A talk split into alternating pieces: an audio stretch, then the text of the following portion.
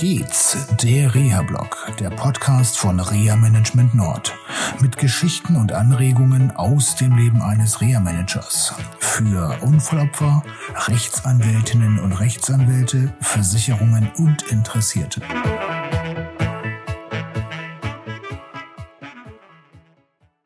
Hallo, schön, dass ihr wieder dabei seid und ähm, heute geht es um den Fall, eines Unfallopfers, das vor ungefähr drei Monaten einen schweren Autounfall erlitten hat. Betroffen war unter anderem die Wirbelsäule, die von der Lendenwirbelsäule bis hoch zur Halswirbelsäule mit Fixateur intern versorgt werden musste. Also es besteht eine erhebliche Bewegungseinschränkung, wenn man nicht sogar sagen kann, die Bewegungseinschränkung in der Wirbelsäule ist aufgehoben. Und es besteht auch ähm, ja, ein Psychotrauma. Die betroffene Person hat immer wiederkehrende Bilder und Geräusche zu dem Unfall und kann deswegen nicht schlafen. Im Gespräch hat sich dann auch ergeben, dass auch Probleme im neuropsychologischen Bereich möglicherweise vorliegen, beziehungsweise möglicherweise bei mir ist es so, dass ich denke, die bestehen ganz sicher. Ähm, da werden Wörter nicht gefunden, da hat man Probleme, Entscheidungen zu treffen, also sprich Exekutivfunktionen sind äh, beeinflusst beziehungsweise betroffen und äh, noch viele andere Merkmale mehr. Wenn ich Unfallopfer kennenlerne, ist es so, dass die natürlich mit ihren eigenen Mitteln auch auf Beratung von Hausärztinnen und Hausärzten und anderen Ärzten natürlich Therapien in Angriff nehmen. Und so ging es auch dem Unfallopfer. Die Bilder wurden nicht besser, die Geräusche wurden nicht besser, es hat sich nichts verändert. Und dann ist dieses Unfallopfer auf die Hausärztin zugegangen und die sagte, ja, dann gehen Sie mal zum Psychologen, den können Sie sich ja aussuchen und der wird das schon machen. Ja, und da fängt das Problem im Prinzip an. Denn im Bereich der psychologischen Betreuung, äh, sei es beim PTBS, also beim posttraumatischen Belastungssyndrom, aber auch zum Beispiel, wenn man mit den Unfallfolgen im Alltag nicht ganz klar kommt, also Anpassungsstörung, da können nicht alle Psychologinnen und Psychologen helfen.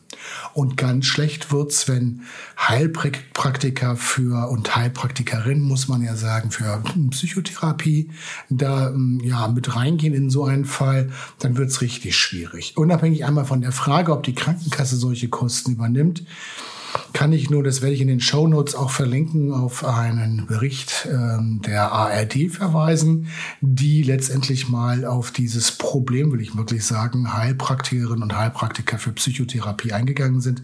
Gerade dann, auch wenn es um Traumapsychologie geht. Meine Erfahrungen mit diesen Damen und Herren sind nicht positiv. Ich habe einige Fälle erlebt, in einem Fall sogar so krass, da wurde dann Energiearbeit gemacht und die betroffene Person hat so viel traumapsychologische Probleme bekommen, dass sie dann sogar stationär aufgenommen werden musste. Also nicht positiv.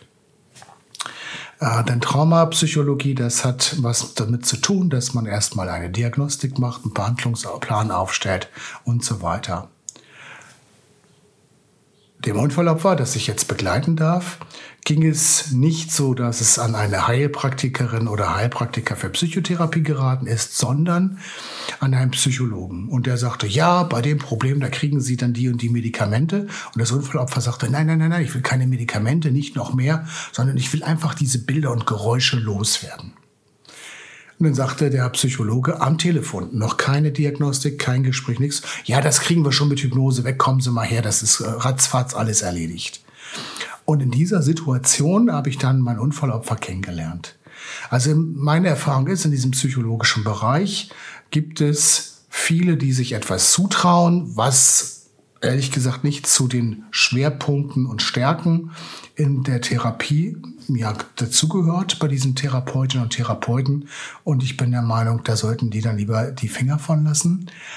Und dann gibt es auch noch so fahrendes Volk, die nennen sich psychologische Integrationscoaches. Und ähm, ich weiß gar nicht, wie die weibliche Form davon heißt, aber ist auch egal.